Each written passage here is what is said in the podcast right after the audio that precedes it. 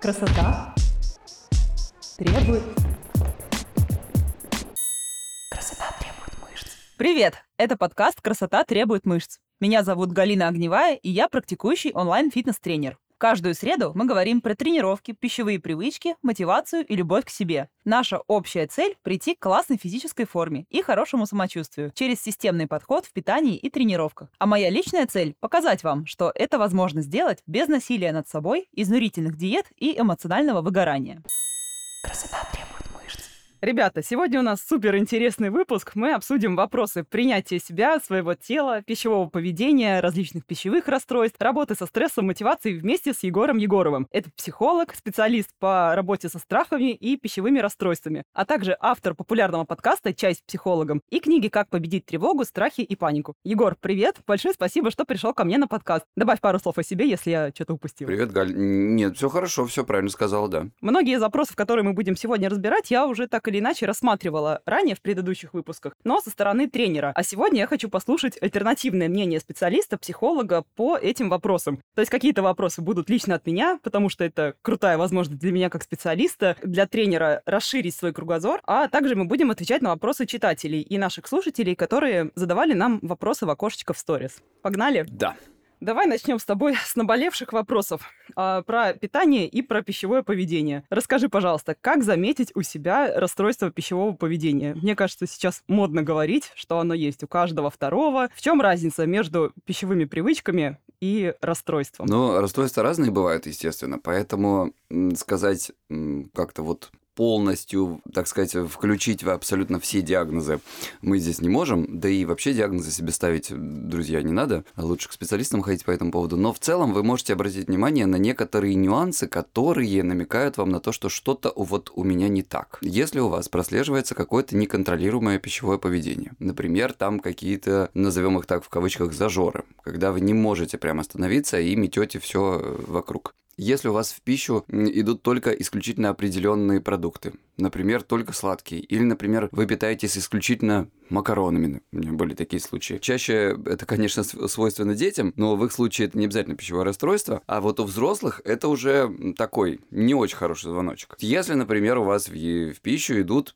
не пищевые продукты, бывает и такое. Э, с этим мы встречаемся редко, в общем-то, но бывает и такое, знаете, люди там едят и кирпичи, и э, глиттер, и все что угодно. То есть мел, мел какой-то, да? Да-да-да, да. ну мел это такие вообще детские шалости по сравнению с этим всем. Дальше что? Если есть какое-либо неконтролируемое поведение, связанное с едой или с очищением, то есть если мы говорим про вызывание рвоты при булимии, например, вомитинг так называемый, если мы говорим, например, про очистительное поведение с помощью других способов, потому что не только рвота есть, можно еще отрабатывать в спортзале. Здесь, кстати, вот как понять, что вы отрабатываете в спортзале свои калории, когда вы действительно занимаетесь в удовольствие. Ну, наверное, почувствовать, где мне приятно, а где надо, несложно. Если это такой, знаете, смешанный вариант, что нередко бывает, то здесь еще, ну, в целом, э, конечно, все эти вещи не указывают на то, что у вас пищевое расстройство. Но обратите на это внимание. Я думаю, Галя уже много раз тоже здесь говорила, что действительно очень важно найти то занятие спортом, ту двигательную активность, которая вам нравится. Если вы это делаете только чтобы отработать,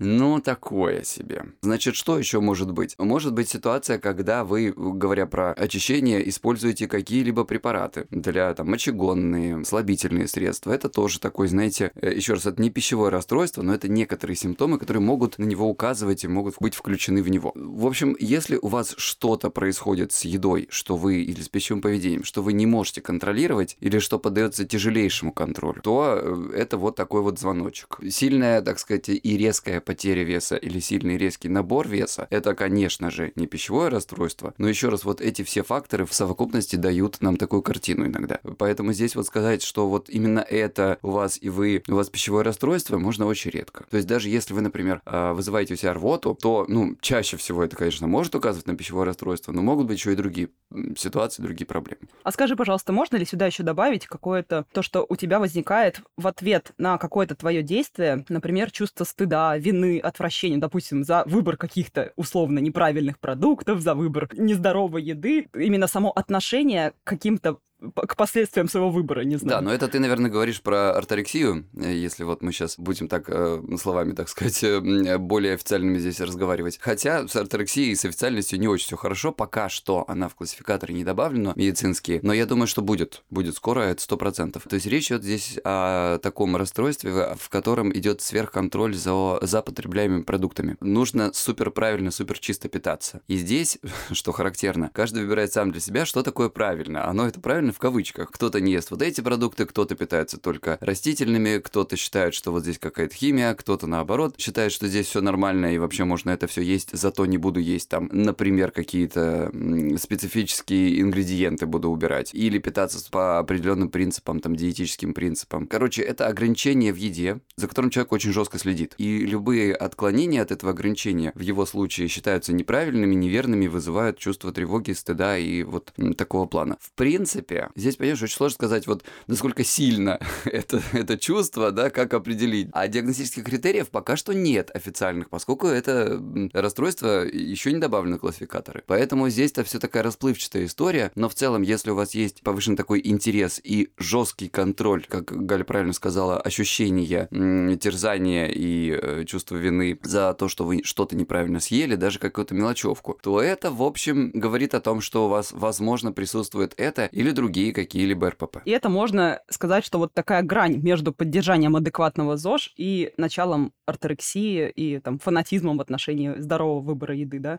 То есть именно то, как ты к этому относишься. Да, отношения здесь очень важно. То есть э, нормальное пищевое поведение это когда человек позволяет себе э, погрешности. И самое главное, он не просто позволяет себе, потому что у меня есть клиенты, которые позволяют, но себя за это очень потом ругают и чувствуют вот это чувство вины. И после этого еще каким-то образом либо отрабатывают, либо ограничивают себя в следующие дни, вплоть до прям жесткого, то есть, так сказать, голода. Поэтому, то есть, если вы смогли себе что-то позволить, такие, ну и нормально все, ну ничего страшного, ну в выходной съела там какую-то булку, тогда все нормально. Если после этого вы ходите и думаете о том, что это злочастная булка, зачем я, как же я не смогла удержаться, такая же хорошая неделя была, всю неделю питалась правильно, ну вот эти все мысли уже плохо. А если вы после этого еще и думаете, так, все, понедельник, начинаем жить по-новому. Вот этого всего больше не будет никогда. У меня, знаешь, есть клиенты, которые каждую неделю так живут уже много лет. Они вот прям Понедельника. с понедельника, да, они стараются верить в то, что вот именно эта неделя, вот она вот ничего как будто не было предыдущие три года, и вот именно на этой неделе все изменится. Ну, как вы понимаете, ничего не меняется. Такое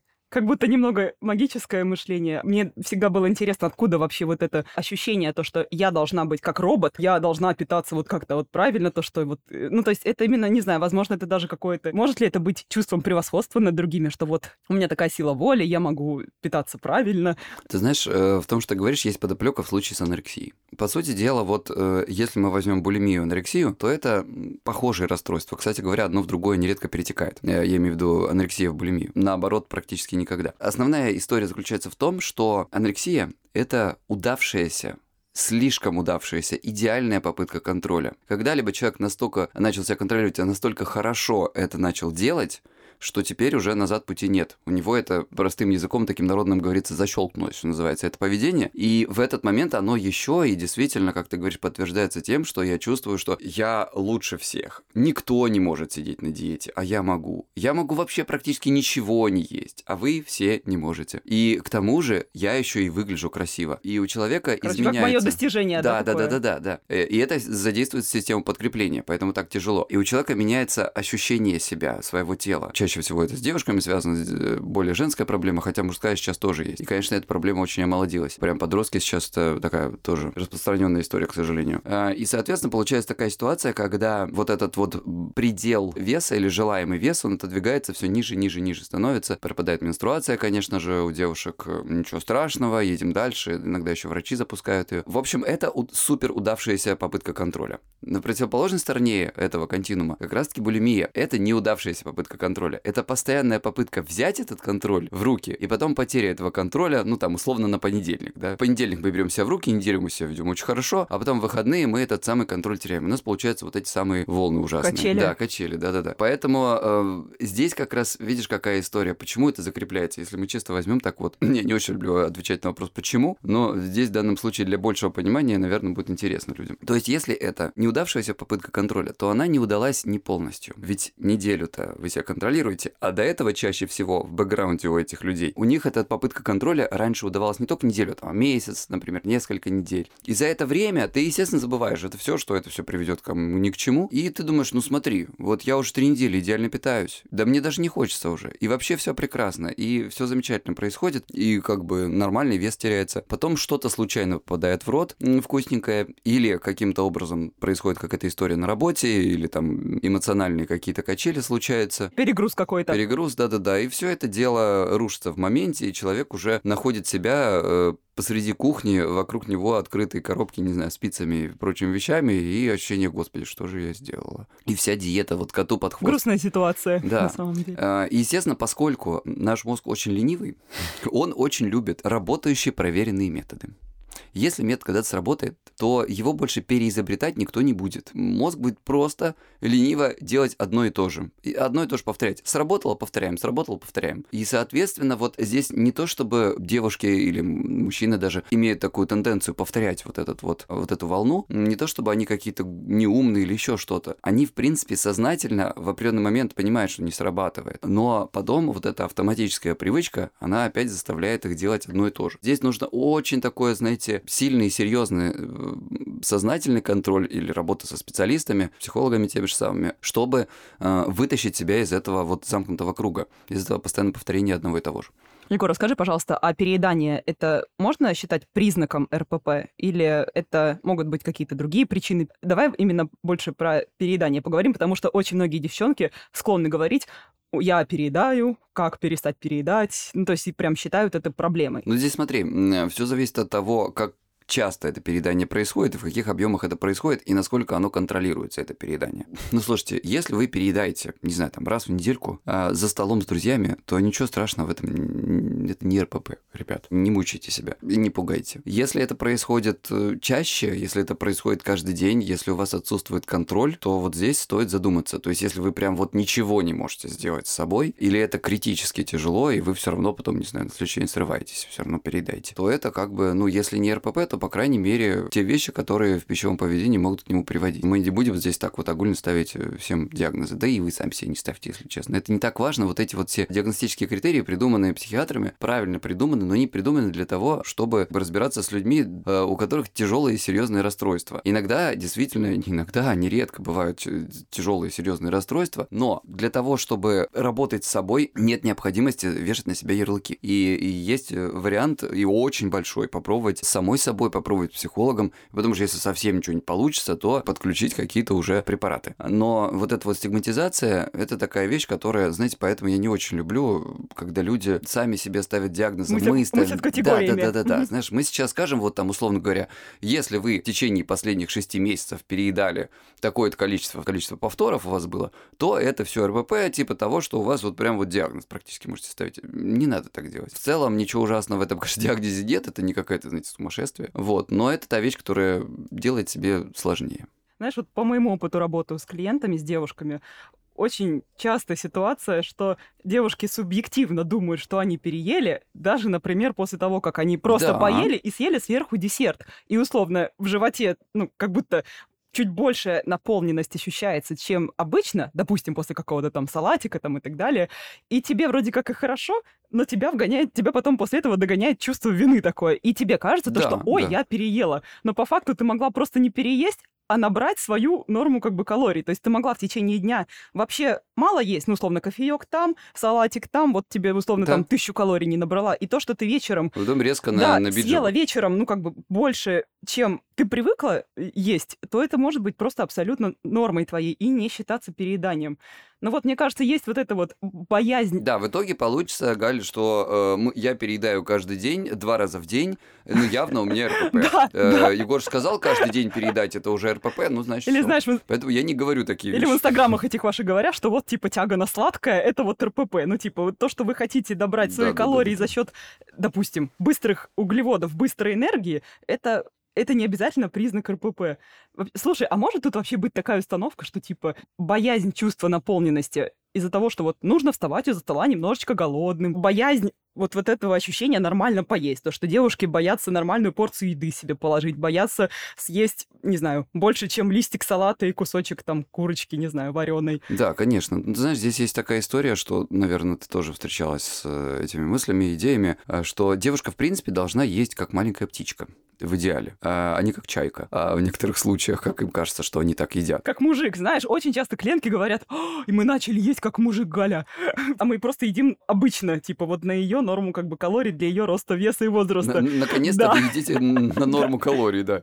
Ну да. То есть здесь история в том, что у меня, знаешь, э, нередко от клиенток я слышал такую тему, что я, например, с мужем или с парнем сижу где-нибудь, особенно если это начинаются отношения. Я вот сижу там с молодым человеком, где-нибудь, значит, мы едим, и я понимаю, что я бы съела сильно больше, но я себя искусственно ограничиваю, чтобы перед ним не выглядеть, как будто я вот дофига жру. Попытки сразу думать из-за того парня, из-за всех окружающих вокруг тебя. Да, не дай бог я больше съем, э, больше, чем он съем, это вообще, ну как так-то, мужик-то должен больше есть. Ну то есть это все, конечно, ты права, это вот эти все установки, которые совершенно не помогают, мягко говоря, делают противоположную историю. В общем, основная идея здесь в том, дорогие слушатели, что вот сколько вы едите, столько вы едите. Если еще раз, у вас нет неконтролируемого поведения э, пищевого, если у вас нет неконтролируемого роста массы вашего тела, Чувство вины после этого переедания, то есть ты переел и окей, и ты двигаешься дальше. Да, да, да, обязательно, конечно. Если у вас нет, опять же, вот, да, действительно этого чувства вины, компенсаторного поведения после этого, приверженность каким-то супер жестким диетам и жестким ограничениям, выбор определенных продуктов, только исключительно специфических или определенного типа продуктов, избегание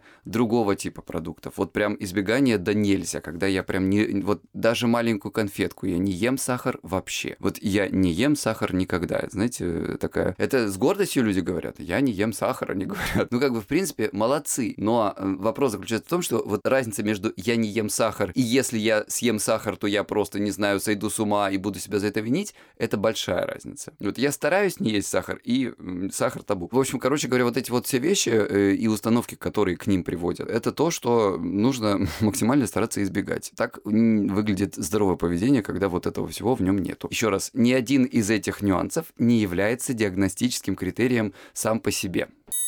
Красота требует. Переедание на нервной почве. Что можно сделать в моменте, если не вдаваться в детали самоценности и удовлетворения жизнью? То есть я так понимаю, то, что человек осознает то, что впереди есть какая-то работа над самоценностью и что это процесс, но вот что конкретно можно сделать в моменте? Это вот, э, знаете, очень интересный вопрос. Нам здесь нужно э, трубы дома поменять. А скажите, пожалуйста, а как так сделать вот э, хороший ремонт, но только чтобы трубы не менять? Ну, как бы, ну вы что-то сделаете, но Да. потом придется переделывать. Давайте так. Да.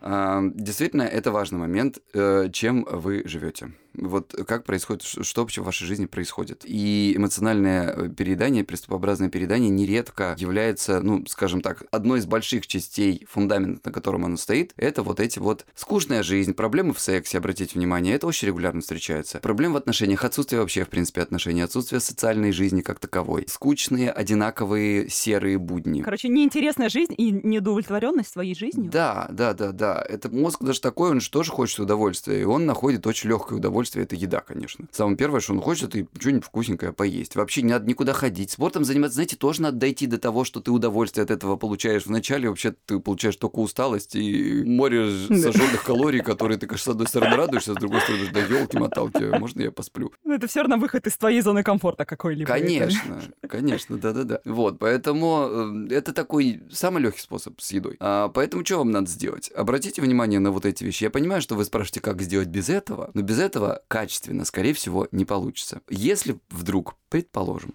вашей жизни, вот все, что я сказал, просто в идеальном состоянии, и ваша жизнь, так сказать, полная чаша, тогда я, во-первых, вообще удивлен, откуда у вас приступообразное передание. А во-вторых, это изредка бывает э, как ситуация погрешности в самом питании, в самом стиле, так скажем, питания. В определенный момент произошла такая ситуация, какой-то сбой, и питание у вас, скорее всего, может быть неравномерным, оно может быть каким-то нерегулярным, возможно, вы кусочничаете, или у вас, скорее всего, могут прослеживаться большие и сильные ограничения. В первой половине дня, например, или в плане определенных продуктов. Вот посмотрите, если у вас есть какие-то жесткие ограничения в плане того, что я не ем вот это, я не ем вот то, а я, например, не ем сладкое, а вечером я беру и срываюсь э, на это самое сладкое, все это съедаю, и с одной стороны, ну, то есть действительно, если хочется на сладкое сорваться, если вы совсем его себе не позволяете. С другой стороны, бывает, что действительно эмоциональные триггеры, когда вот это все держится на силе воли, и уже на последней ниточке, когда что-нибудь происходит в жизни, э, так сказать, что требует вот этой силы воли еще каким-то образом сдержаться, сдержать свои эмоции, каким-то образом себя успокоить, и эта последняя ниточка рвется, и вот возникает переедание, которое кажется, что эмоциональное. Но оно не только эмоциональное. Много факторов уже к этому привели. Да, имеет физиологические предпосылки, как да, бы, да, связанные да, да, с недостаточностью питания и питательных веществ, грубо говоря, в рационе. Да, да, да. И распределением нутриентов. Да, то есть физиологические и поведенческие, которые к этому привели. То есть, конечно, там есть эмоциональная часть, конечно, есть, потому что действительно порой закрывают вот эту вот потребность в эмоциях или наоборот э, потребность в успокоении с помощью пищевых продуктов и обычно это не самые приятные, не самые а, низкокалорийные и полезные продукты, так скажем. Но даже не то, чтобы не самые приятные, не самые полезные, там не так уж много таких продуктов, но здесь вопрос идет а, об объемах чаще всего, потому что объемы и неконтрольность. Э, обратите внимание, кстати говоря, а, одним из таких важных диагностических критериев в таком случае является скорость, с которой вы э, едите в этот момент. Если она сильно превышает э, вашу обычную скорость приема пищи, там, в обед, например, то это такое может говорить о том, что действительно у вас это какой какое-то такое приступообразное передание binge-eating. Что вы в этот момент даже не, не замечаете да, вкус да, еды, вы в это, вам в этот момент просто нужно Да, вы набить. такая черная дыра, которая засасывает в себя все вокруг. Слушай, знаешь, что подумала? Может быть, еще в моменте, что можно делать в этом случае, это учиться проживать экологичные эмоции, осознать его и выражать свою злость по адресу. Не знаю, избавиться от какой-нибудь установки, что злиться это плохо, ну, или... Да, Галечка, спасибо, что это напомнила, потому что я такой, знаешь, для меня это какие-то такие очевидные вещи, что я такой тут вообще про это уже и не говорю. Ну, тут это типа понятно. Ну, вообще из серии в идеале, ребят, э, идите к психологу, что вам сказать. Вот эти все вещи Галя абсолютно правильно сказала. Э, то есть, действительно, вам нужно не подменять едой те выражения эмоций, те эмоциональные реакции, которые должны быть вот таким определенным образом выражены, э, обработаны, проработаны. Грусть иногда нужно пережить, а иногда нужно ее переплакать, иногда нужно ее выпустить. Не иногда, а даже очень часто, что называется. Злость или ярость не всегда, надо разбираться, надо смотреть. Есть э, вещи, когда нужно показать свою границу и кому-то на кого-то даже наехать. Есть вещи, когда это не экологично, неэффективно и поэтому нужно определенным образом переработать это в себе или выместить хотя бы на подушку. В общем, там надо разбираться в каждом конкретном случае, поэтому, знаете, одной формулы нет, но Галь права, здесь нужно заниматься своими эмоциями. Первое, что вы можете сделать для себя, и вот прям начать уже, это зайдите в App Store какой-нибудь или в Android Google Market и найдите себе приложение по э, трекер эмоций. Вау, я в первый раз слышу про такое. Вот. А, кстати говоря, в новой версии iOS он будет добавлен. Класс. Или, по-моему, уже добавлен, или будет добавлен в 17 по-моему, насколько я помню. То есть вы таким образом сможете расширять свой эмоциональный вокабуляр. От вокабуляра, от словаря очень много зависит. То есть вот эти вот, знаете, я злюсь, мне грустно, мне плохо, э, это особенно... Уметь называть свои эмоции Да. вообще самому себе. Да, это для мужиков особенно, знаете, для нас такое. Мне что-то плохо. Что плохо, непонятно. Вот. э, У девчонок тоже такое, не знаю, ну, может быть, Ну, ну, мужчин, наверное, больше. Я думаю, что да, у нас еще это, конечно же, у всех э, по-разному бывает. Ну, в общем, короче говоря, тол- только тот факт, что вы начинаете его вести, и регулярно вот этот дневник эмоций вы заполняете каждый день, несколько раз в день, да, или если что-то происходит, вам предлагается там э, большой выбор разных слов удивительных, которые мы вроде все знали в русском языке, но никогда не думали, что это можно применять в ежедневной, так сказать, практике к своим эмоциям.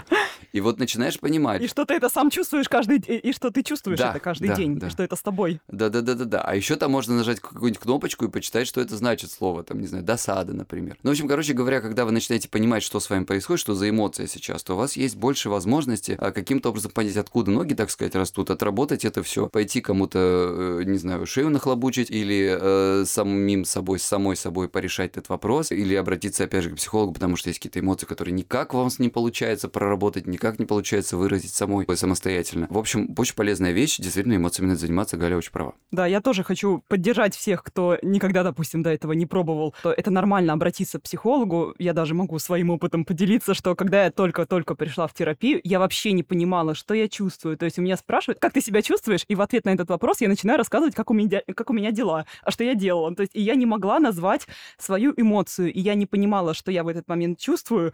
И это тоже требует времени, и это нормально, если у вас не получится самостоятельно с этим разобраться, потому что это глубокая работа, и это нормально обратиться к специалисту. И, возможно, на первых этапах это было бы очень хорошим решением. Вот. Ну и также, знаете, еще я подумала о чем? Про переедание на нервной почве, все, что связано типа с нервной системой, возможно, стоит обратить внимание про восстановление, отдых и вот эти вот все моменты, недосып. То есть отчасти это тоже может быть связано с процессом переедания и с тем, что вас тянет на какую-то еду или вы просто хотите есть больше. Да, сто процентов. Обратите внимание на сон. Если у вас мало сна, или он какой-то нерегулярный, или у него какие-то проблемы возникают внутри вот этого периода, когда вы должны спать, то есть сон такой нервный, тревожный и так далее, вы не высыпаетесь, то, скорее всего, у вас э, будет э, комбо. Вам будет хотеться или жирненького или сладенького, или жирненького и сладенького одновременно. Вот, поэтому это, знаете, это уже такой физиологический вообще процесс, то есть э, не психологический совсем. Вы хреново спите,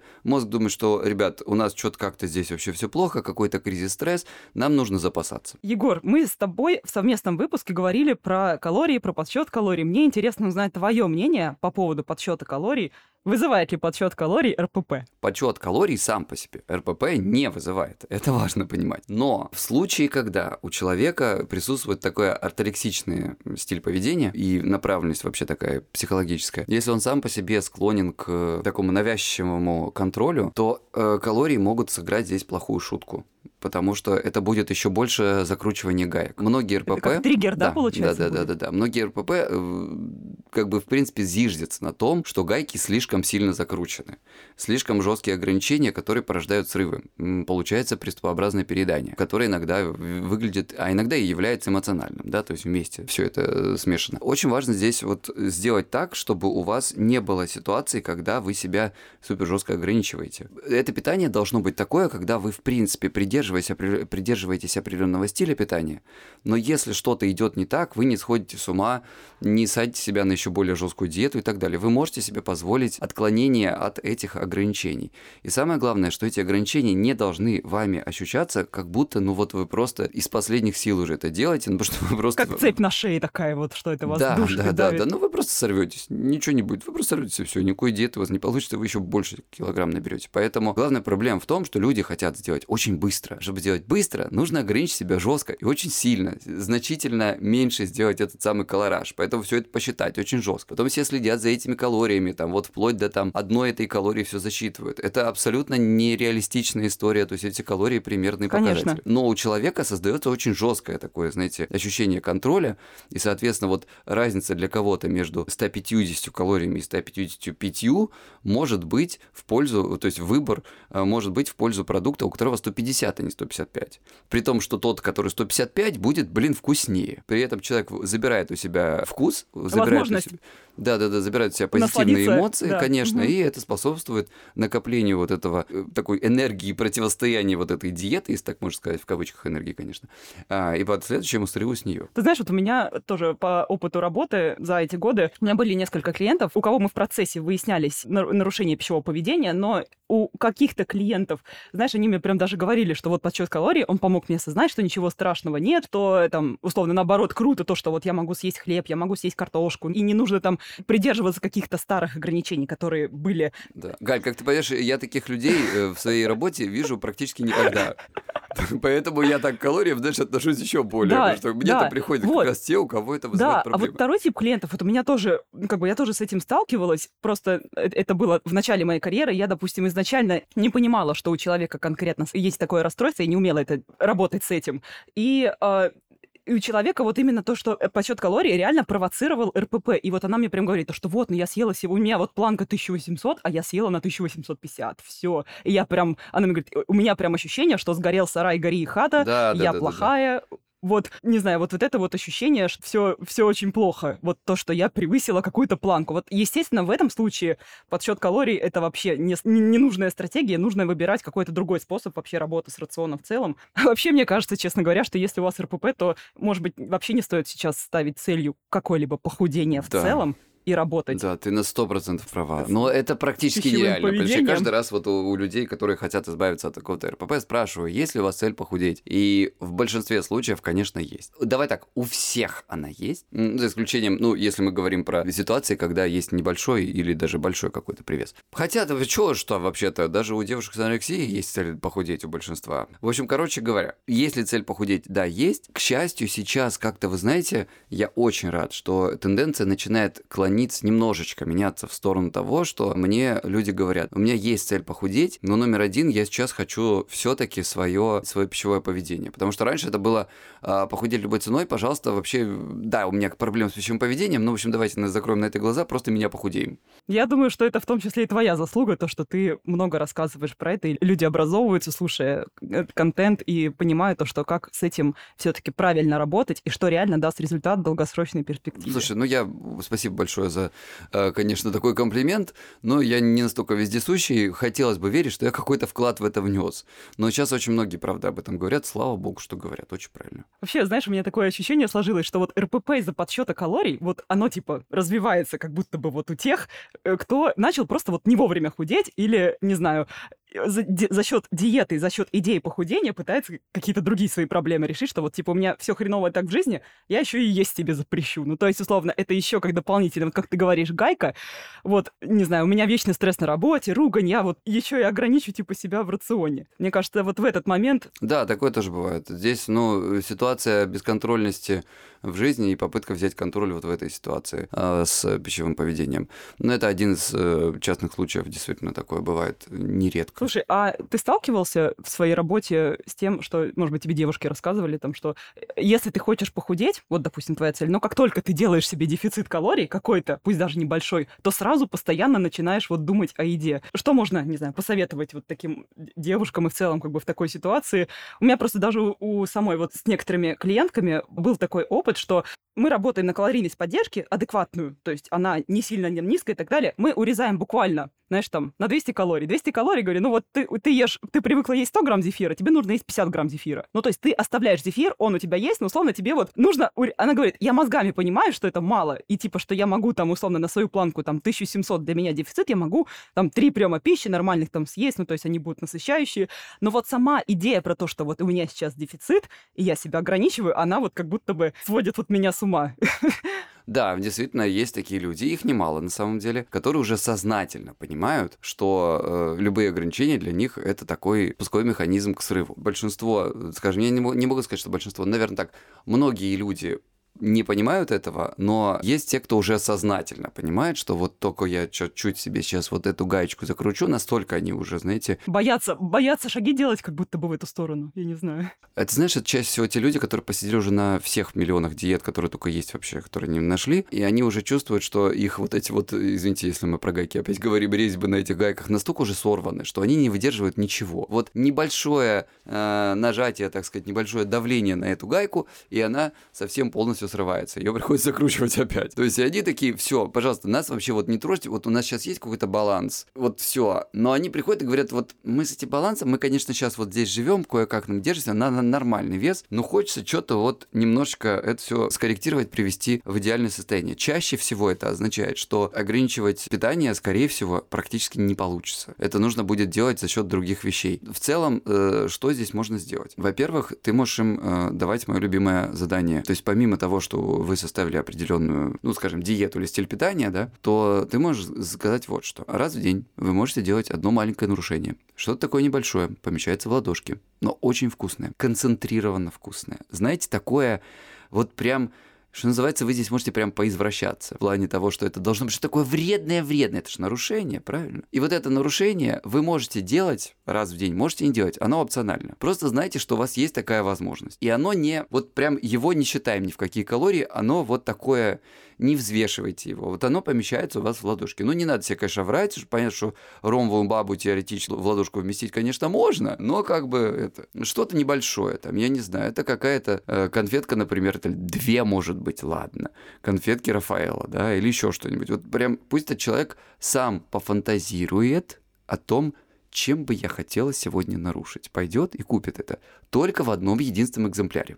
Не надо там коробку Рафаэлки покупать. Некоторые могут не справиться. И вот здесь, понимаешь, какая история? То есть чаще всего история заключается в том, что а, само наличие возможности отступить от ограничений делает их легче, и люди редко прибегают к этому заданию. Слушай, я вообще даже, не, не знаю, мне кажется, я практически никогда не использую вот в работе с клиентами то, что вот у нас есть какое-то что-то запретное, вот то, что вот... э, Ты нет, они Да, могут они себя могут в голове сам- это да. так делать. Да. Еще понимаешь, какой интересный момент? Вот действительно, вы, ты говоришь людям, срезайте 200 калорий. Они срезают 200 калорий. Но они срезают 200 калорий, например, сознательно. Ну, с чего сре- срезать легче всего 200 калорий? Ну, во-первых, со сладкого. Что там срезать-то, господи, действительно, пол, пол зефира, у тебя уже 200 калорий нет. А, ну, там, условно, я, конечно, говорю. Но проблема в том, что это самое для человека вот это отдушина. Тут, вообще-то, если честно, надо еще поработать, если сладкое для него отдушина, над тем, э, этому самому человеку, не, не тебе даже, Галь, поскольку ему самому нужно себе определить, а что вот для меня будет вкусное в первых, вторых блюдах. Потому что чаще всего люди делают, э, отдыхают, так сказать, эмоционально, получают большую часть удовольствия от каких-то десертов. Либо те люди, которые питаются, ну, есть люди, которые, скажем так, больше любят всякие сладенькое, есть люди, которые больше любят жирненькое. А, Я так уже по опыту сужу. Или такие, знаете, всякие french fry, вот эти вот. Колбасы или кто-то любит больше, а кто-то больше сладкое любит. Ну, то есть у всех Да, да, да, да, да. То есть вот у у них, конечно, разный подход. Но в целом, вот если мы про сладкое, например, говорим, для тех, кто любит жирное, в другую сторону работает так же. Если мы про сладкое говорим, то им нужно разнообразить свой э, вот этот рацион первого-второго блюда. Повседневный, конечно.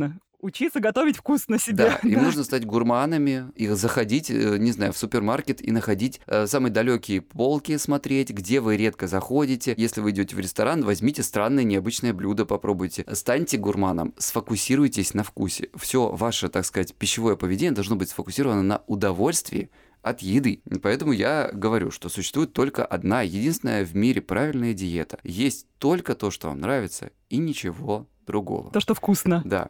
И это сложно, это сложно, потому что есть, чтобы вам было еще и вкусно, и чтобы это еще и не превышало какие-то дикие калоражи, там, если мы про калории говорим. Сбалансированно, здорово и так да, далее, да, да, да, это да. Это вот сложно. найти в этом баланс. Мгм, мгм. Это сложное задание, это сложное задание. А у многих представления, знаешь, о том, что типа вот это вареная грудка и переваренная какая-нибудь гречка серо-коричневого цвета. Вот для них это представление, что я сейчас помучаюсь, съем основной белок, я съем что-то там, и вот я получу удовольствие от Да, десерта. да, да. Ну, оно, оно же самое главное, что понимаешь, в чем прикол, почему это фиксируется. Потому что, как я уже говорил, а, это работает какое-то время, и мозг такой, о, класс, работает, оставляем. А потом побочка идет, но он такой, ну, работала же. Ну, рабочая схема. Ну, просто что-то произошло. Наверное, какие-то там, ну, с начальником вот что-то мы там поспорили сегодня вообще. Да и, наверное, я, может быть, как-то вот поел, поспал сегодня маловато. Нет, рабочий вариант, повторим. Надо просто дозу увеличить. Да-да-да, Да. можно, кстати, еще, да, действительно, еще гайку закрутить. А, ты э, уже упомянул вопрос булимии. У меня э, девушка одна в Инстаграме спросила, прям задала несколько вопросов, связанных, как объяснить родителям, что булимия — это настоящая болезнь, а не выдуманная, и что больной нужна поддержка, а не охрененные советы. Возможно, вашим родителям не нужно это объяснять. Все зависит. На это вообще, на самом деле, в вопросе булимии э, семейные отношения э, имеют, на удивление, довольно большое значение. Э, Иногда эм, некоторые взаимоотношения с родителями могут быть спусковым фактором для, если не развития, то, по крайней мере, такой полноразмерной работы э, булимического, так сказать, процесса у человека. Ну, как вам сказать? Я не знаю, как это объяснить им. Давать какие-то фильмы им там смотреть, передачи, еще что-то. Если они вот прям убеждены, вы для них, э, как вы понимаете, их ребенок, вы для них не особо авторитет. Убеждать их в том, что у вас серьезная проблема, а зачем, простите? Еще знаете такой интересный вопрос? Если вы будете очень хорошо и качественно, э, так сказать, э, тошнить, то, возможно, какая-то часть вашего бессознательного подумает, что они точно убедятся, что у вас есть проблема. И, возможно, вам нужно сделать так, чтобы мнение ваших родителей для вас, как для взрослого человека, не имело такого большого значения. Взрослые тоже могут ошибаться, ваши родители тоже могут ошибаться. И вообще, почему вам нужно обращать внимание на то, что они там думают про вас? Блин, ты знаешь, кстати, вообще очень много вопросов про то, то что меня окружение не поддерживает в моем стремлении там изменить там по фигуре и так далее, там типа, что вот родители не понимают. Прям для многих Да-да-да. такой вот, к- кажется, что болезненный вопрос. Ну да. Но вообще быть хорошим для всех, если мы говорим про, там, не семью, например, а какое-то социальное окружение, да и, и семью иногда тоже. Это, знаете, такая, извините, социальная проституция, когда ты пытаешься всем угодить. Угождать нужно себе, еще раз, и делать так, как нужно вам. Не то, чтобы я сейчас говорю быть исключительно человеком, который смотрит только на то, что ему нужно, таким эгоистом абсолютным. Нет. Но если речь идет о вашем теле, если речь идет о вашем пищевом поведении, то вот здесь вы можете, и мне кажется, даже должны стать этим эгоистом, потому что все, что они вам советуют, э, пусть засунут себе куда подальше. Это ваше тело, ваше дело. И ваш результат нужен только вам, и ваши изменения нужны. Именно, именно, именно. Вот. Но это, в общем, я думаю, поговорим еще об Ага. этом. Тут вот еще, знаешь, был вот такой же вот похожий вопрос. А, Как справиться с общепринятыми установками, закусить основной прием пищи чаем с тортом, мороженым или так далее? Как без вреда для отношений с семьей и друзьями выстраивать свои пищевые привычки? Мне потребовалось два года, чтобы родные приняли мои сырники на сухой сковороде без масла. Вот представляешь, здесь сколько... Как будто человек очень сильно опирается на то, а что родители подумают. Ну да, если честно, вы знаете, это очень здорово, что вы так э, продвигаетесь в плане адаптации своих родителей к своим пищевым привычкам. Но действительно здесь вообще большой вопрос, а почему в принципе их нужно адаптировать и не жить вот отдельным человеком. То есть, э, знаете, если мне кто-нибудь из моих друзей вообще когда-нибудь сказал бы, что Егор, ты неправильно Ты ешь, что-то там неправильно готовишь? да, Галь, ты меня знаешь, как бы друзья очень далеко вообще пошли со своим мнением. Ну, то есть, я считаю, что каждому так нужно делать. Прям, знаете, есть вещи, когда нужно, есть ситуации, когда нужно выстраивать свои границы. Я считаю, что никто не вправе, кроме врачей, говорить мне, что мне делать с моими, э, так сказать, пищевыми привычками. Особенно, если ты не просил, не просил никакого совета. Особенно, если я не просил вообще. И что я там должен на чем-то жарить или на чем-то не жарить, там свою, не знаю, колбасу или сырники, да идите вон вообще. Обратите вот в этом смысле на себя пристальное внимание. Почему вам так важно, чтобы ваши родители были полностью включены и имели точно такое же мнение, как вы в отношении там приготовления определенной пищи? Речь о пище или вообще идет? Или о принятии просто родителями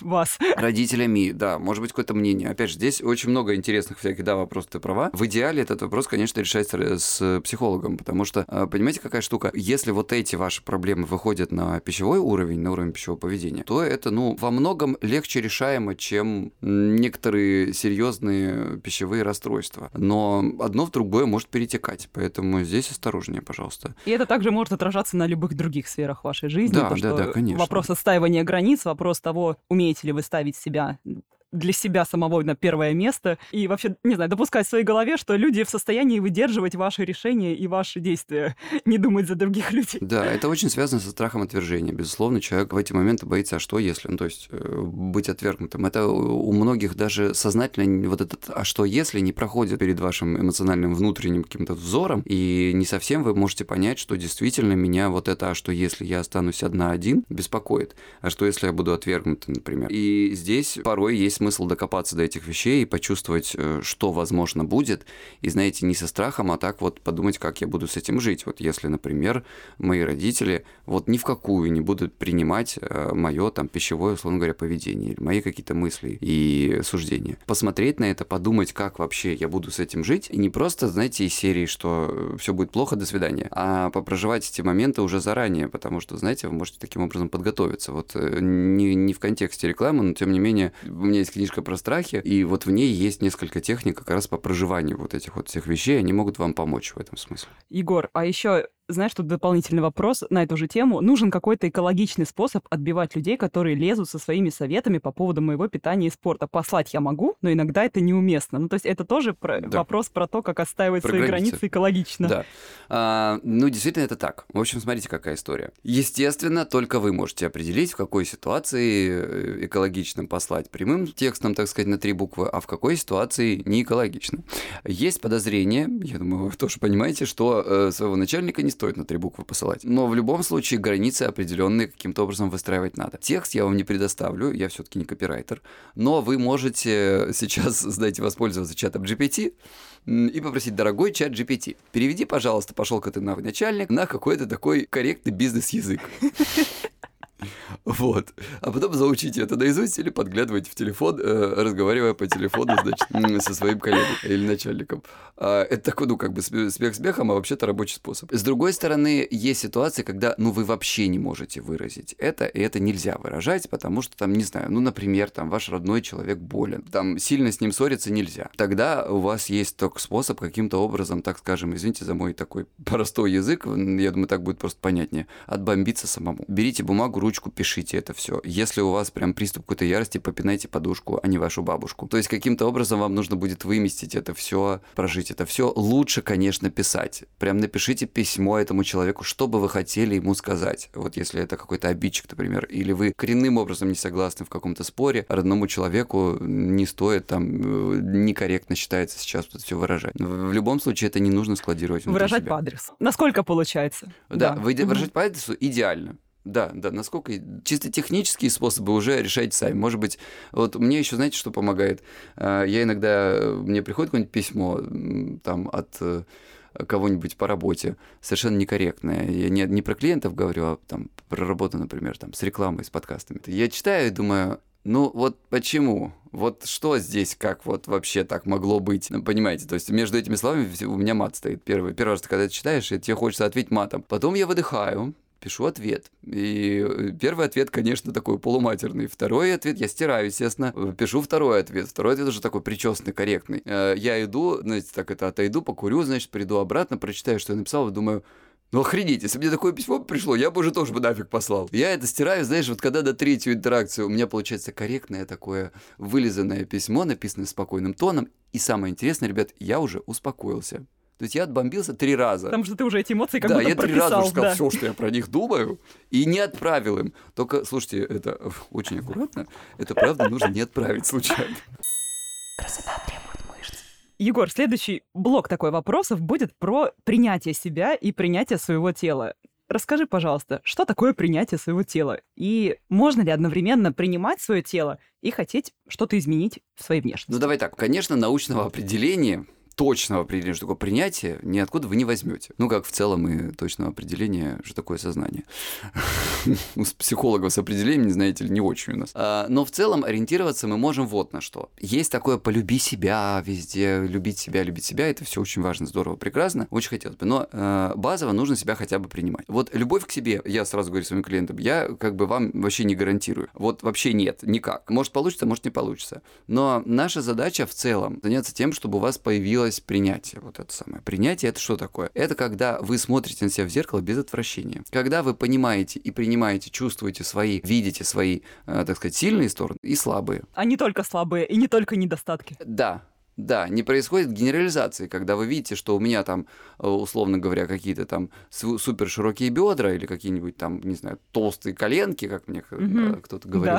И, э, соответственно, вы такая, ну все, бедра толстые, фигура уродливая, я уродка. Вот происходит генерализация, обобщение вот этого всего. Соответственно, да, есть какие-то моменты, над которыми я могу поработать, которые мне не очень меня устраивают. Но я не ненавижу свое тело. Я, и очень важно это здесь, вот это про принятие. Это прям такой, знаете, вот здесь очень четкую линию можно провести, э, что люди любят. Это прям признак. Если вы избегаете социального взаимодействия из-за того, что вам не нравится, или вы стесняетесь своего тела, если вы избегаете выходить на пляж, например, если вы избегаете пойти на какую-нибудь э, вечеринку, куда бы вы хотели пойти, если бы я была худой, я пошла бы вот, да, стройной, а я пошла бы туда.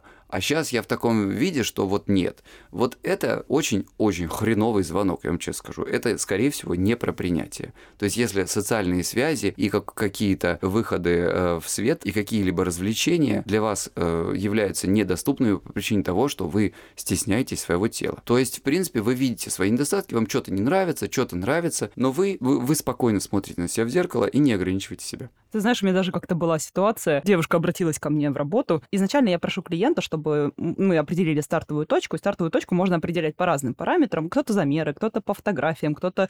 Ну, то есть можно разные параметры использовать для того, чтобы отслеживать изменения. И девушка вот в ответ на то, что я попросила прислать фотографии формы текущей, чтобы оценить даже, знаешь, не просто композицию тела, сколько жира, сколько мышц, а оценить состояние осанки, возможно, какое-то положение суставов и в целом, типа, как вес распределяется. Ну, то есть различные факторы важные для меня, как для Ну, тренера. такие чисто физиологические. Да, физиологические моменты, да. И мне девушка говорит, вот мне настолько я, я, не, я не могу себя фотографировать, я не могу, типа, себя вот снимать, и там мне даже стыдно, типа, вот на себя смотреть в зеркало, вот.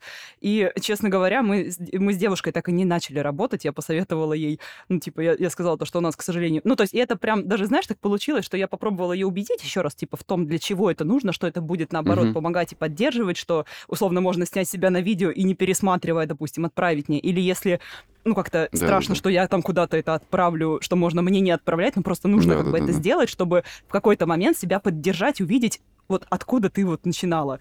Ну, вот. Да, и она прям начала, э, как это, на меня прям наезжать в ответ, то, что вот, типа, я вот, э, мне так некомфортно, я вот знаю, как лучше. Ну, то есть у нас работа с ней не сложилась, не сложилось этого угу. коннекта, но вот это прям такой как будто пример вот именно, что вот человек говорит, что я не могу даже в зеркало на себя смотреть. Да, да, да, но это, это плохой знак. Действительно, это такая red flag, если честно. То есть вот э, ты правильно еще заметила, действительно, я здесь э, в перечислении этого всего не указал еще, но я думаю, что это понятная история, да, то есть если вы не выходите на пляж там и не идете на вечеринку, то о фотографировании, фотографиях себя и выкладывании их там в какие-то соцсети или даже просто кому-то скинуть, там даже речи не идет. Это очень часто встречающаяся история, когда действительно люди не то чтобы там сфотографироваться, они даже смотреть на себя не могут в зеркало.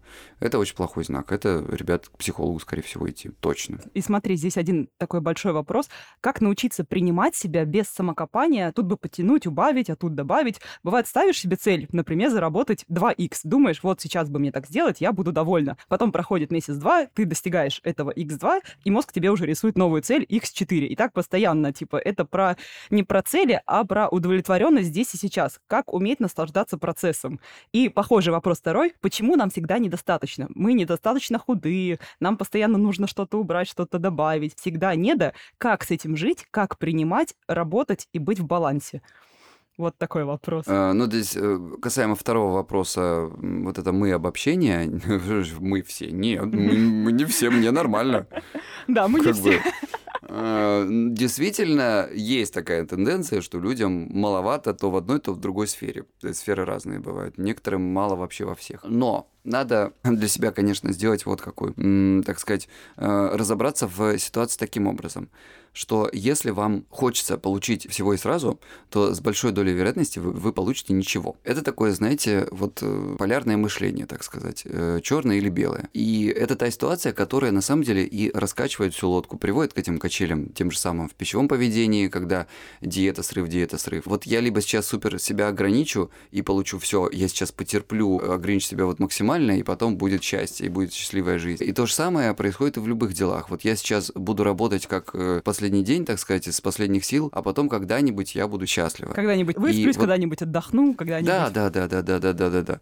И эта стратегия, она повторяется у многих людей сейчас буквально во всем, поскольку, как мы уже говорили, мозг такая, такая штука, которая он просто ничего нового выдумывать не хочет. Все, что сработало однажды, сработает и потом. Когда-нибудь вы несколько раз вам это помогло там в работе, не отступать, так сказать, и идти вперед. И это классно, это то, почему вы действительно достигли того, э, чего вы достигли сейчас. Но есть стратегии, которые работают, так сказать, не во всех ситуациях, особенно стратегии, связанные с пищевым поведением. Регулярно не срабатывают вот прямые логические методы. То есть, э, когда мы говорим А плюс Б равно С, с нашим мозгом это редко работает. Часто срабатывают парадоксальные стратегии. То есть, вы помните, например, когда возникает полка во время сбрасывания э, веса, и вес не уходит долгое время, а вы уже ограничиваете себя ровно так же или даже еще больше, вдруг случайно помогает, если вы на несколько дней увеличите колораж. Это парадоксально, uh-huh, uh-huh. но после него почему почему-то люди начинают продолжать худеть. А, то есть у нас довольно часто э, срабатывают вот такие парадоксальные стратегии. Но, конечно, я вам сейчас не могу сказать конкретно каждую стратегию, потому что в зависимости от ситуации, от человека, от его взаимоотношений с едой, с собой, с окружающими, с э, организмом, с пищевым поведением, с его вообще диетой, как она происходит, что он там тебя выключает, что он тебя забирает, что он себе дает, очень меняется стратегия поведения. Поэтому я не могу сейчас дать вам какой-то универсальный ответ, его просто нет. Но полярное мышление – это то, что отбирает у вас удовольствие от жизни. Вот этот самый, знаете, э, что э, сравнение – это вор удовольствия. Наш мозг работает на сравнении, мы так устроены, мы ничего не можем с этим поделать. У нас другого способа взаимодействия с миром, к сожалению, нет. Но нужно сделать... Потому что это наш спо... это способ для выживания. Да, да, да, да, да. А это, знаешь, так просто мозг работает. Ну, как бы мы сравниваем постоянно уровень яркости, цвета, вкусы, яркость этих вкусов, и в зависимости от этого регулируется чувствительность рецепторов, например. То есть это просто такой способ этого компьютера взаимодействовать с миром, так сказать. Компьютер в кавычках. И, соответственно, мы ничего не можем с этим сделать. Понимаете, вот вам когда говорят, не сравнивайте, ребят, вы не можете не сравнивать. Мы так устроены. Вот. Но нужно сделать так, чтобы сравнение было в вашу пользу почаще. И чтобы не происходило... Да, и не только, чтобы вы себя гнобили в этот момент. Да, да, да, да. Это не то, принижали. что вы мне сейчас скажете, знаете, а мне одна клиент сказал, ну так что вы мне предлагаете, что ли, э, сравнивать себя там с какими-то условными американцами, которые весят 300 килограмм? А, ну, вот опять же, и здесь прослеживается Тоже крайность. крайность. Да, понимаете?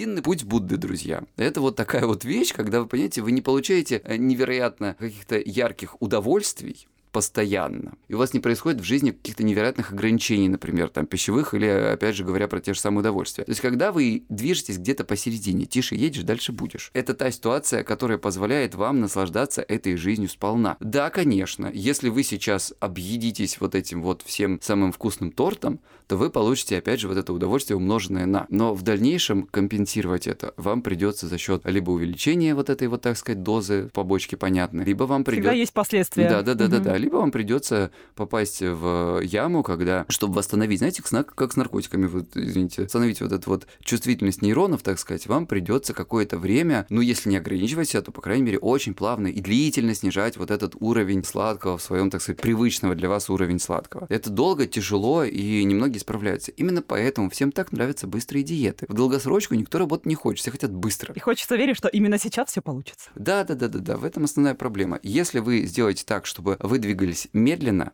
и, так сказать, посередине, тогда вы будете получать больше удовольствия от жизни. Сначала, конечно, да, вам придется потерпеть. А еще, знаешь, ты сказал про работу компьютера нашего, можно сказать, в кавычках. Мне кажется, у мозга еще тоже есть такая эволюционная штука, что мы... Это нормально, что мы фокусируемся на чем-то негативном. Ну, как бы, это тоже базовый, как бы, это наш способ выживать в окружающей Конечно. среде, замечать какое-то... Такой кризис-менеджмент. Да, просто вопрос, чтобы научиться не только негативное замечать, но и, и положительное, и поддерживать себя в моменте, когда, чтобы этот негатив не был направлен исключительно на себя. Конечно, конечно. Здесь еще действительно, Галя, ты очень права, да. То, что мы постоянно корректируем свои ошибки, очень здорово, и человек, наверное, очень успешный и удобный для других, но для себя это какой-то кромешный просто ужас, потому что ты действительно замечаешь только свои ошибки, только свои нюансы, неприятные нюансы своей фигуры, и люди не замечают, например, что у них есть э, красивые части их тела. То есть вот все, что они видят, это только, ну вот в моем примере, который я приводил, это только какие-нибудь уродливые бедра. А то, что параллельно у девушки, например, есть потрясающая грудь, Красивые черты лица. красивые черты лица и так далее. Ли- Лицо, кстати, на удивление почти все видят.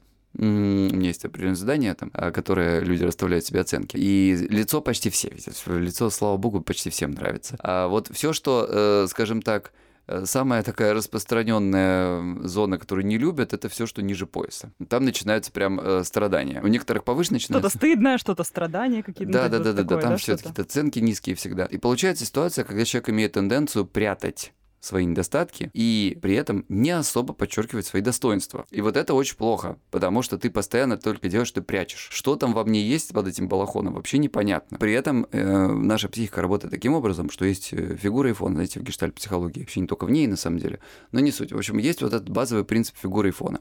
То есть, если вы что-то ставите на, выдвигаете и делаете это фигурой, то есть главной частью вот, картинки, так сказать, обрез- обозревает ваш взгляд, то все остальное является для вас фоном.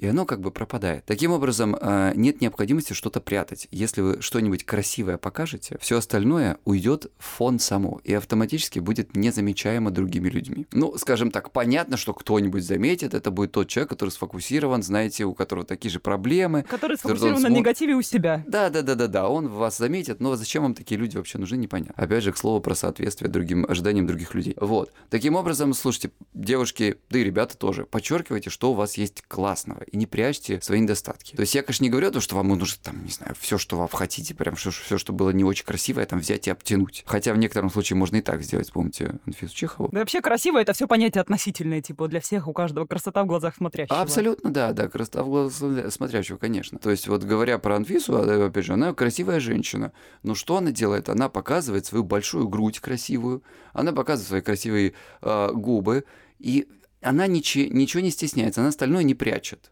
Хотя в целом, как бы, ну, стали там в разные периоды проблемы бывали, да. То есть э, она очень правильно де- действует, и мне кажется, в этом смысле я надеюсь, что она принимает себя. По крайней мере, э, внешне она проявляет это все стратегически правильно. То есть первое, что э, нам приходит в голову при слове Анфис Чехова, это грудь. Кто-нибудь там что-то вообще думал о том, что там есть какие-то нюансы фигуры не очень красивые? Да нет, мужики такие грудь, класс. Вот, это такой пример. Конечно, может быть, не идеальный, я вам скажу, но в целом вот обращайте внимание на то, что вы прячете и что показываете.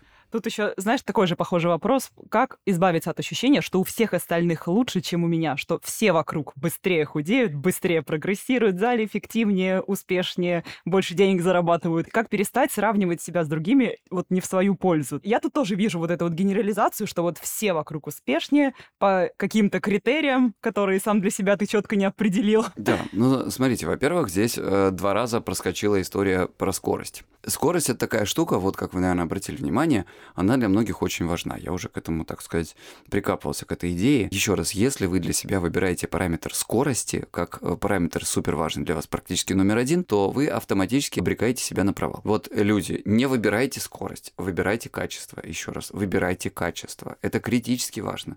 Быстро вы можете сейчас это сделать. Вы можете себя посадить на диету супер жесткую, вы неделю продержитесь, скиньте 2 этих килограмма своих несчастных там, которые хотели, потом 4 наберете, но вы должны понимать, что это сделка с дьяволом. Вы должны это четко понимать, зачем вы это делаете и какие будут последствия. В противном случае не надо себя обманывать. Э, выбирайте не скорость. Потому что если вы э, выбираете для себя скорость, действительно есть вероятность того, что вы увидите тех людей, которые будут работать лучше, быстрее вас. Скорее всего, это потому что э, они начали раньше, или они там, не У знаю, всех разная генетика есть. точка, да. Да, да, да, да, да, и так далее. То есть там миллион факторов, но вот это очень интересная тенденция, почему вы это все принимаете на свой счет. Тут, конечно, надо с психологом разбираться, если честно. М, Нет какого-то универсального такого момента, но почему-то для вас вот этот вот паттерн э, у других хорошо начал равняться у меня плохо, я плохая. И здесь нет такого универсального решения, чтобы я вам сейчас сказал, такая формула, делайте вот это три раза в день, и вы начнете, не знаю, там принимать себя и э, перестанете видеть у других победы, у себя провалы. Это привычка, себя надо этому учить. Нужно постоянно и регулярно через силу первое время обращать внимание на свои победы. И на себя. Вам Фокус кажется- на себя. Да, да, да. Да, вам кажется, что это не победа, скорее всего. Вначале вам будет казаться, да какая это победа? Это вообще, ну, фигня какая-то. Вот сын маминой подруги, вот там победа, а я вот как бы нет. Или дочь там. И таким образом вам нужно хотя бы обращать внимание на то, что вы можете сказать, ну, как бы, ну, вот здесь я хотя бы справилась, типа на троечку. И, соответственно, вот потихоньку-потихоньку переучивать свой мозг, потому что он у вас годами научен вести подсчет своим ошибкам и их исправлять. Это очень полезно. Вы очень, наверное, успешный человек э, во многих сферах можете быть, но живется Потому что вам не фокус очень. только на, на негативе. Ну, в общем, и- да, и если сравнивать себя с другими, то Да, по да, каким-то да. конкретным критериям, с учетом текущих условий и реальных условий ваших обстоятельств, и адекватно все эти обстоятельства учитывать и помнить. Да, да. Так что учите себя э, замечать хорошее в себе. Хотя бы вот это, это длительный процесс, который действительно, ну, вы понимаете, что вы всю жизнь так живете явно, раз вы задаете такой вопрос. И вам нужно будет понадобиться, скорее всего, не один месяц, а, может, даже и год, чтобы переучить себя. Но э, без этого вы иначе не сможете по-другому, честно вам скажу. Скажи, пожалуйста, тебе, к тебе часто приходят девушки и говорят, что «Ой, я вот ленивая». И, условно, может ли установка вот это вот «я, Да, я ленивая» да. мешать достижению целей, регулярности какой-то в спорте и не только? Да, да. Это вообще такая, знаешь, история, которая... Ну, во-первых, наши родители очень любят это говорить. А тебе что, просто лень, что ли? Сейчас не лень вот готовить вот эту вот фигню. Может быть, э, ты что-нибудь нормальное приготовишь? Тебе, конечно же, лень нормальное приготовить. Тебе же надо по-быстрому. И здесь, знаете, какая история? Вы можете для себя, если честно, уже признаться, что вы на самом деле правда ленивые. Потому что, ребят, мы правда существа ленивые. Именно поэтому появился прогресс. Именно поэтому мы ездим на машинах, потому что нам, блин, впадло входить. У этого есть нюансы, как, наверное, Галя вам э, и себе, естественно, замечает каждый раз, что люди, которые покупают машину, почему-то начинают поправляться. Ну, это я по себе знаю. У меня ровно так же было, понимаете? Я там что-то в 24, по-моему, себе первую машину купил, и вдруг внезапно обнаружил, что у меня самого по себе такого довольно худосевого телосложения человека вдруг появился животик. Я такой, это, это в смысле? Это вообще как? Это прогресс. Ну, как бы Да-да. да, я даже как-то удивился. я Технический не прогресс на рассчитывал. тебя отразился. Да. В общем, э, поэтому, э, слушайте, ну да, бывает такая ситуация, что вот, ну что поделать. Знаешь, у меня просто вот было такое, что тоже ко мне, допустим, человек обращается в работу, и первое, что он мне говорит, а я ленивая. Вот, то есть, может быть, это сразу какой-то как вызов звучит, что вот попробуй меня убеди, а попробуй, а докажи мне обратное, а типа со мной тебе придется поработать. Ну, то есть, я вот в этом вот такие нотки немного слышу.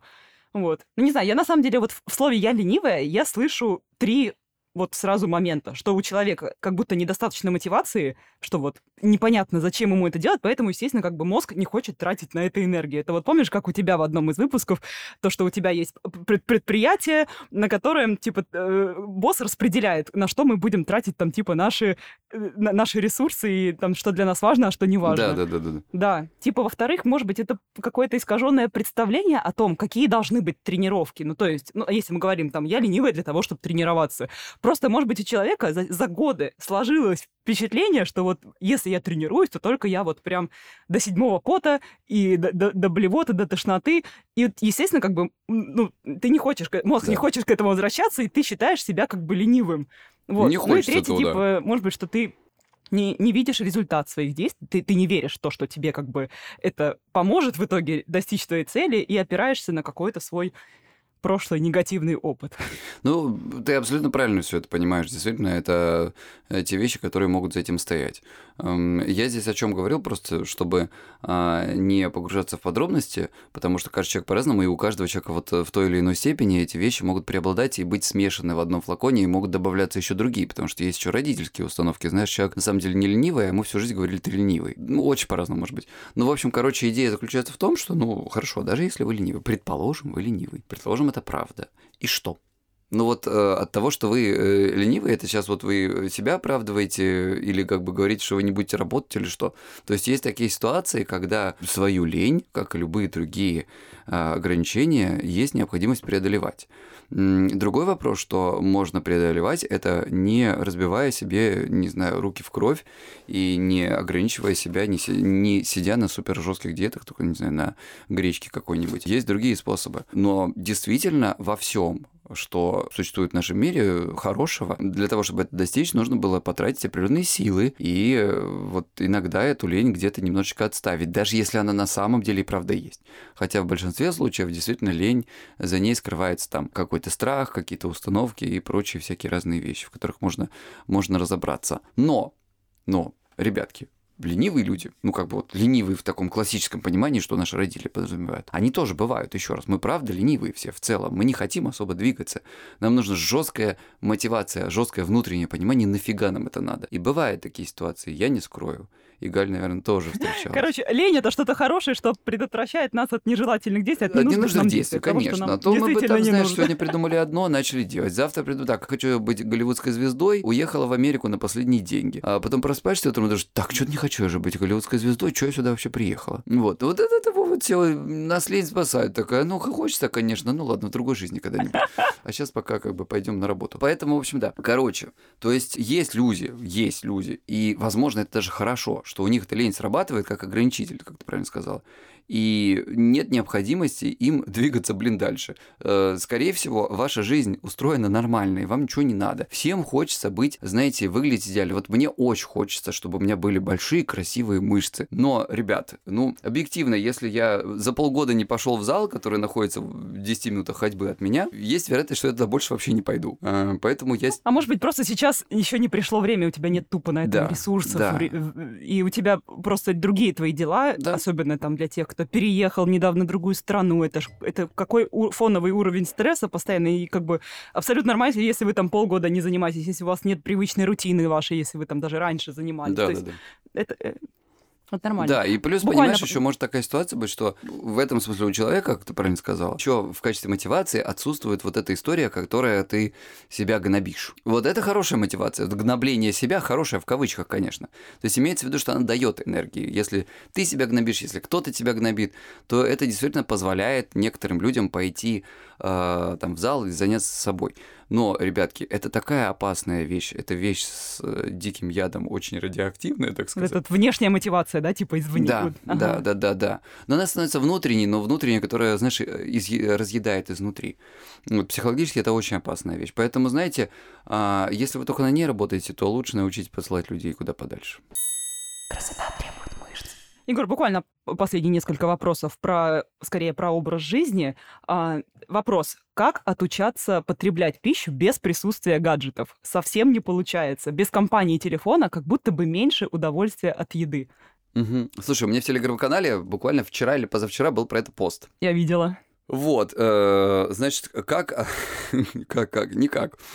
Э, Шучу, конечно. Ну, тяжелыми тренировками, извините. Вот, ну, вот правда, здесь нич- нет специального способа. Вы просто решаете, что э, сегодня, сегодняшнего дня, я, ну, если не, не все разы, там, может, вам тяжело будет, но хотя бы один из приемов пищи э, в день и чаще всего это не завтрак, такой лайфхак, знаете, потому что завтрак у всех нормальный обычно. Чаще всего это обед или ужин, вы проводите без гаджетов. Вот ничего не знаю, просто вот, не знаю, за- закройте его в другой комнате. Я сейчас не шучу, правда, оставьте телефон в другой комнате, прям заприте его в другой комнате. Никто не умрет, ничего не случится. Да, первое время вас будут мучить. Э, Зайдите, кстати, ко мне в телегу, почитайте, там люди писали, что первое время просто сходишь с ума, у тебя тревожность фигачит, там еще что-то. Ну, ребят, слушайте, если вас от того, что вы не можете подержать 15 минут в руках, телефон фигачит тревожность, то вам нужно идти э, либо ко мне, либо к нашим друзьям-психиатрам за таблетками. Если вы 15 минут не можете посидеть без телефона, у вас проблемы серьезные. Еще раз, это серьезная проблема, если 15 минут вы не можете провести без телефона. Поэтому, пожалуйста, включайте свои какие-то последние остатки силы воли, берите себя в руки, и вы не поверите, но у вас начнет получаться. А после того, как у вас начнет получаться, вы почувствуете, что у вас больше сил на что-то. Вы сможете на- опираться на это положительный опыт, то, что да, вы да, уже да, да, да. можете. Поэтому, да.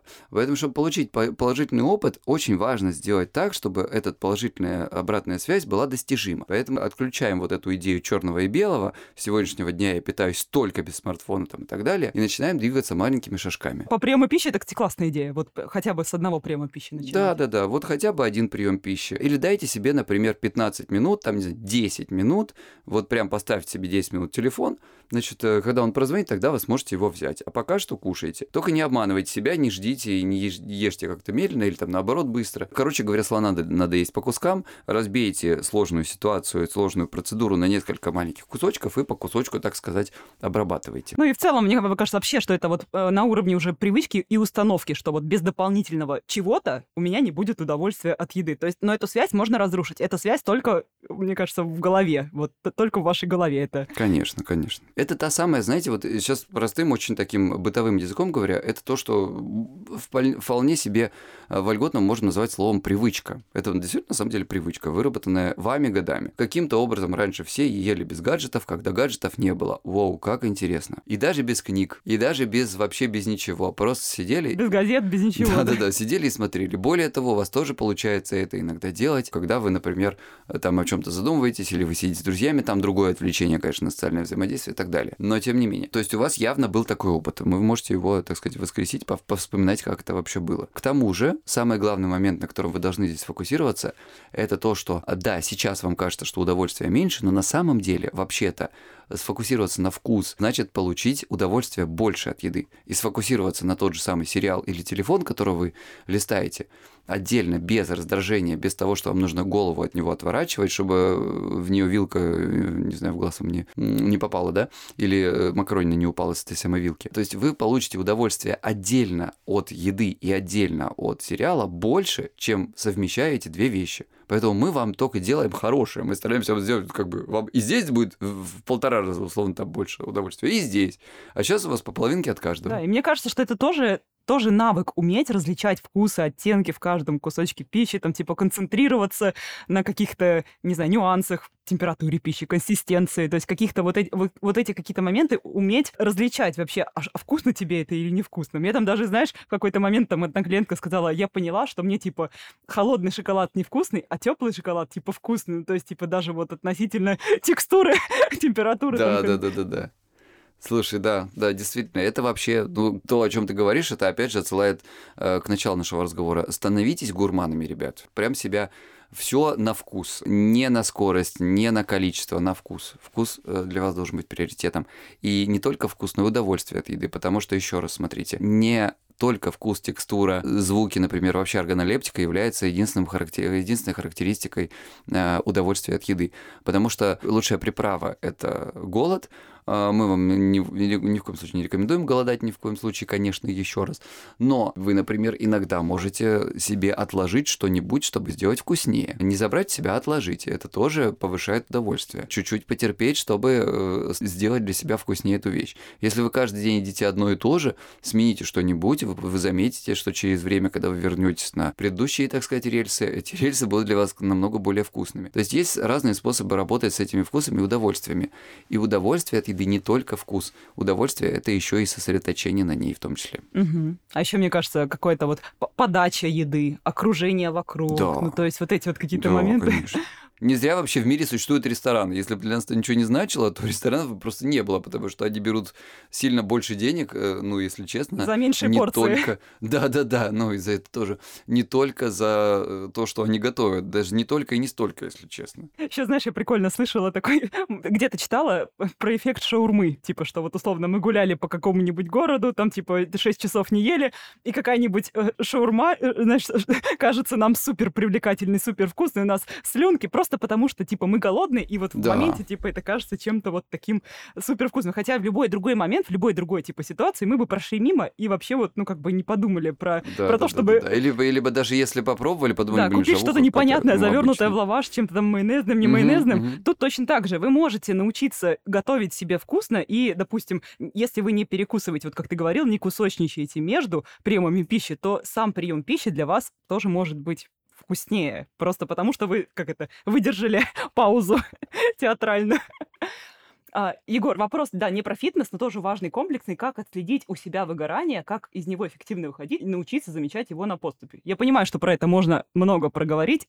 Может, может быть, коротко как-то накидаем. Да, вот про это и про несколько предыдущих тем вообще э, про, про, про то, как э, жить свою жизнь и сравнивать себя с другими, про то, как принять себя и про вот эту вот тему с выгоранием.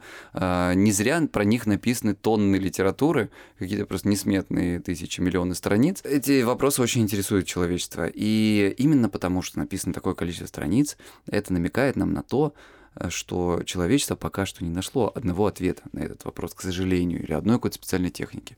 А я сейчас скажу какую-то совершенно, знаете, распространенную, считайте, цитаты из ВКонтакта, надо научиться слушать себя. Вот э, это звучит тупо, но, ребят, так и есть. К сожалению, ничего нового никто не придумал. Каким образом это сделать? Э, ну, давайте так, подведите, вот, э, может быть, у вас получится какой-то итог предыдущему году, предыдущим нескольким э, годам. Посмотрите, когда вы чувствовали себя вот максимально уже просто разбито. Прям вот попробуйте повспоминать. Если вы не помните, лучше даже для всех, на всякий случай, даже если вам кажется, что вы помните, поспрашивать друзей, родных, близких, мужей, жен, там еще кого-то. Вот были, были тут э, те ситуации, когда им казалось, что вы максимально разбиты. И вот прям на календаре себе поотмечайте и посмотрите, как часто у вас это происходило, чисто статистически. И э, уберите из головы своей вот это, ой, ну здесь-то потому что вот там переезд был, здесь потому что, не потому что, неважно, какие ситуации происходили в вашей жизни, они будут всегда происходить. Просто посмотрите на количество и на расстоянии между ними. И заранее постарайтесь предугадать, э, так сказать, упадок вот этого вот, упадок этой самой энергии у себя. То есть, если вы понимаете, что у вас, э, вам становится тяжело там в среднем плюс-минус раз в три месяца, ну, значит, раз в три месяца берите отпуск. Если вам и так нормально, ну, значит, мы э, по гзоту, так сказать, работаем, да, раз в полгодика отпуск берем. Но раз в год так точно, лучше раз в полгодика. Иногда действительно стоит ну, даже очень часто, если честно, стоит пожертвовать э, деньгами в пользу отпуска, не заработать, да, вот прям взять себе неделю без э, оплаты, да, так сказать. Ну, потому что вы будете более эффективным, вы заработаете, представьте, больше денег, сохраните свое тело, так сказать, и самое главное, что вы, может быть, даже больше вот в, в плане конкретных единиц э, монет не заработаете, но вы потратите сильно меньше на услуги меня, моих коллег, врачей и так далее. Ребята, реальная экономия. Слушай, я бы еще тут, знаешь, наверное, что добавила? Вот и восстанавливать ресурс это первостепенное, и типа, что возможно там взять перерыв прям в сутки двое, там сколько вам нужно вот в моменте, мне кажется, еще выгорание происходит тогда, когда, типа, у нас очень много лишних действий и отсутствие понимания причинно-следственной связи, типа, а зачем я это делаю? Ну, то есть, как бы, если мы понимаем, какое действие приносит результат, и мы можем этим управлять, то, как бы, это тогда не будет хаоса в действиях, типа, и тогда не будет ощущения, что вот, вот, вот я вроде много работаю, но ничего не работает, и мне ничего не помогает, там нет результата, и как будто, знаешь, вот можно застрять в этом жертвенном как бы состоянии, вот типа вот я, я хороший, я столько вот много работаю, типа я вот без отдыху, э, без выходных работаю, ну то есть э, как будто это даже, не знаю, может быть для кого-то это даже социально приемлемо, ну то есть как-то кажется, что вот таким образом он выше над другими становится. Ну короче, да, да, да. вот это и как будто, не знаю, может быть, то, что отсутствие вот этого вот рабочего реально расписания. То есть, мне кажется, это еще особенно актуально для тех, кто работает на себя, фрилансеров, что, типа... Там у нас вообще, да, все с этим плохо, да. То, что... Слушай, ну есть открывающая глаза практика. Вот хотите а, Значит, э, посмотрите на свои ежедневные дела. Вот прям с моего ежедневного расписания. Если вы ведете э, календари, то это вообще здорово. Или там э, ведете какое-то определенное расписание ежедневное, то вы сможете по своим делам, по задачам это все увидеть. Разделите все эти задачи на три, так сказать, группы. Первая группа – это те задачи, которые доставляют мне удовольствие прямо вот в моменте. Второй тип – это те, которые мне сейчас не доставляют удовольствия или даже забирают вот эту энергию, в кавычках, так скажем, да. То есть есть, которые дают энергию, есть, которые сейчас забирают энергию, но в дальнейшем дадут и есть те, которые только забирают. И вот распределите, разбросайте примерно так у себя в голове э, вот эти вот задачи свои, которые у вас ежедневные происходят, по вот этим трем категориям. Большинство людей замечает, что в моменте непосредственно дающие, так сказать, вот эту позитивный заряд и какую-то энергию в кавычках, да, это задачи, связанные с едой, например, обед, прием пищи, это сериальчик, это там еще что-нибудь, а, какая-нибудь прогулка, это уже хорошо. Если прогулка, если у кого-то mm-hmm. спорт удовольствие mm-hmm. дает, то, то вообще, представляете? Вот. И большинство задач это либо те по работе, которые забирают, либо те, которые вот сейчас забирают, потом дадут зарплаты, или мы, когда завершим проект, будет какая-то э, похвала там, или удовольствие, или еще что-то там, премия, что такое. Вот. Но в результате получается, что происходит чудовищный дисбаланс. То есть те вещи, которые вам в моменте дают энергию, э, их очень мало, а те, которые забирают, их очень много. Вот. И, соответственно, вот из этого вы уже начинаете понимать, что вы живете ту жизнь, которая в основном вашей энергии расходуется. Это, в принципе, нормально что так происходит. Но если нет никакого пополнения, у вас постоянный минус, тогда вам нужно это э, пополнение, так сказать, вот это все дело ставить на паузу, делать себе отпуски, отдыхи, находить какую-то э, деятельность и самое главное, вот э, для себя решите. Я для себя решил вот что. Вот э, важнее моего здоровья ничего нет. Есть статья расходов, на которую я почти что не экономлю, да, это вот мое здоровье. И для себя вы тоже так решите. И здесь речь идет не только про экономию денег, там, у врачей, условно говоря, а речь идет про экономию силы, ресурсов и так далее. Мы не экономим на своем здоровье. А ваше здоровье – это ваш отдых. И это не для того, чтобы вы вот тут вот ходили и ленились там, как ваши родители могут сказать, ленивые вы, а это для того, чтобы у вас появилось больше энергии, потому что чем лучше вы отдохнете, тем лучше вы поработаете. Прекрасно, золотые слова. Егор, финальный вопрос. Как решиться на первую сессию с психологом и как вообще понять, что вот нужно идти к психологу, вот пора?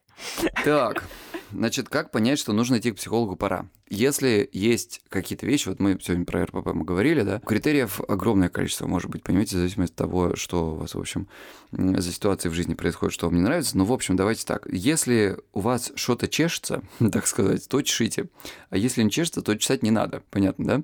То есть, э, если вы хотите к психологу сходить, ну так, на всякий случай изучить себя, ну, можете сходить как Потому что все ходят очень модно стало ходить. Да, потому что как бы модно. А, ну, в принципе, можете пойти, но вы понимаете, что это будет такое, знаете, ну, приятный психологический кружок для вас, да? А вот если в вашей жизни повторяются какие-то ситуации, которые, с которыми вы никак не можете справиться, они повторяются повторяются. Если есть какие-то вещи, которые возникают без вашего так сказать, контроля и этому контролю не поддаются, если вещи, которые делают вам постоянно больно, и вы эту боль часто испытываете, если э, вы, в принципе, пребываете в каком-то таком упадническом настроении, и есть много вещей, которые вам делают больно и не получаются, это один из, так сказать, одни из показателей, по которым э, вы могли бы себя, так сказать, улучшить, э, сходив к соответствующему специалисту. Я в свое время пришла к психологу просто вот я не понимаю, что плохо в моей жизни, но что-то не так. То есть я даже не могла сформулировать, что именно. Что-то не так, да. И вот потребовалось там какое-то время, длительное, там, несколько месяцев, чтобы вообще нащупать, а с чем мне как бы нужно работать, потому что когда ты просто, ну, как бы не анализируешь, что у тебя происходит, ты просто сидишь в каком-то отрицалове бесконечно. Ну, вроде все хорошо, жизнь прекрасная, но почему-то я там веду себя там так-то, так-то, так-то неконтролируемо. И ну, и это негативно на мне отражается. Да, да, да, конечно. Но это очень правильно ты, кстати, штуку сказала, что сегодня бывает э, нередко ощущение, что это не так. Но у меня здесь, видишь, проще, потому что я, а, как сказать, ко мне люди приходят с очень конкретной проблемой, потому что я занимаюсь в основном расстройствами, да, то есть мне все понятно. Человек э, рвет, у человека вес 35 килограмм, и он ничего не ест, э, или наоборот, например, там, ну и так далее. То есть панические атаки, страхи, там это все. Все понятно. Значит, каким образом решиться? Ну, как вам сказать? В общем... Принять волевое решение. Принять волевое решение, да. Если вам страшно по какой-то причине, то надо понять, почему вам страшно. Опять же, вот э, не, не на правах рекламы, но тем не менее, почитайте в книжке. Там у меня есть отдельная история про то вообще, как выбрать психолога. А это тоже разговор не на 5 минут. Вот. Ну, в общем, знаете, каким образом люди э, решаются пойти к врачу? Ну, когда вот прям совсем прижмет, многие уже, слава богу, идут. Вот хотелось бы, чтобы вы, конечно, приходили к нам пораньше, чтобы как бы легче вопросики решались. Но есть как есть, понимаете, я уже давно с этим смирился, что люди приходят тогда, когда они приходят. Поэтому, ну, вы можете еще потерпеть. Ну, станет хуже, приходите. А что тут сказать? Каждый человек заботится еще раз о своем здоровье сам. Психологическое это тоже здоровье, и, соответственно, вы за него ответственны. Как решиться? Никак. Закрыть глаза и прыгнуть. Да, тут даже вопрос, как будто, знаешь, вот это вот в самом вопросе, как решиться, как будто бы это что-то вот ненормальное. Это абсолютно нормально пойти и попросить помощи и получить эту помощь, и обратиться к специалисту в том, ну, как бы, в том, что может качественно да, улучшить да. вашу То есть жизнь. Э, воспринимайте это действительно как тот момент, ну, постарайтесь, по крайней мере, в голове у себя э, воспринять это как та вещь, которая сделает вам лучше. А, и помимо того, что да, вам сейчас нужно будет преодолеть какое-то определенное сопротивление, но еще раз, ребят, мы в своей жизни э, эти сопротивления вынуждены преодолевать каждый божий день, потому что у нас другого выхода просто нет. А, если мы сядем на одно место и будем сидеть, то ничего в лучшую сторону никогда не поменяется. Прекрасное завершение нашего выпуска сегодняшнего. Ну, такое грустное, знаешь, хочется человеку сказать, вы знаете, есть специальная техника. Ну, кстати, в книжке вообще-то она есть. Если честно, еще раз, в моей книжке есть техника, универсальная техника борьбы со страхами. И там даже не одна. Вот, так что идите туда, читайте. Егор, большое тебе спасибо, что был сегодня с нами. Мне было очень интересно. Я для себя много новых вещей некоторых открыла, и э, мне было интересно узнать твое мнение и то, как ты воспринимаешь эти все моменты. Большое тебе спасибо. Спасибо большое, что позвала. Очень приятный разговор был, да. Красота требует. Друзья, все ссылки на Егора и на меня в описании этого выпуска. Подписывайтесь и оставляйте ваши комментарии. Ваша обратная связь поможет мне делать выпуски еще интереснее и информативнее. А еще мне очень приятно, когда вы меня репостите и задаете вопросы. Если вы не подписаны на меня в Инстаграме, обязательно подпишитесь. Там вы сможете узнать больше обо мне и моем подходе, а также задать вопрос и получить ответ. А самые частые вопросы я буду разбирать в эфире подкаста. Услышимся с вами в следующем выпуске уже через неделю. И помните, что красивое тело требует не жертв, а любви к себе и немножечко дисциплины. Пока. Красота требует... Красота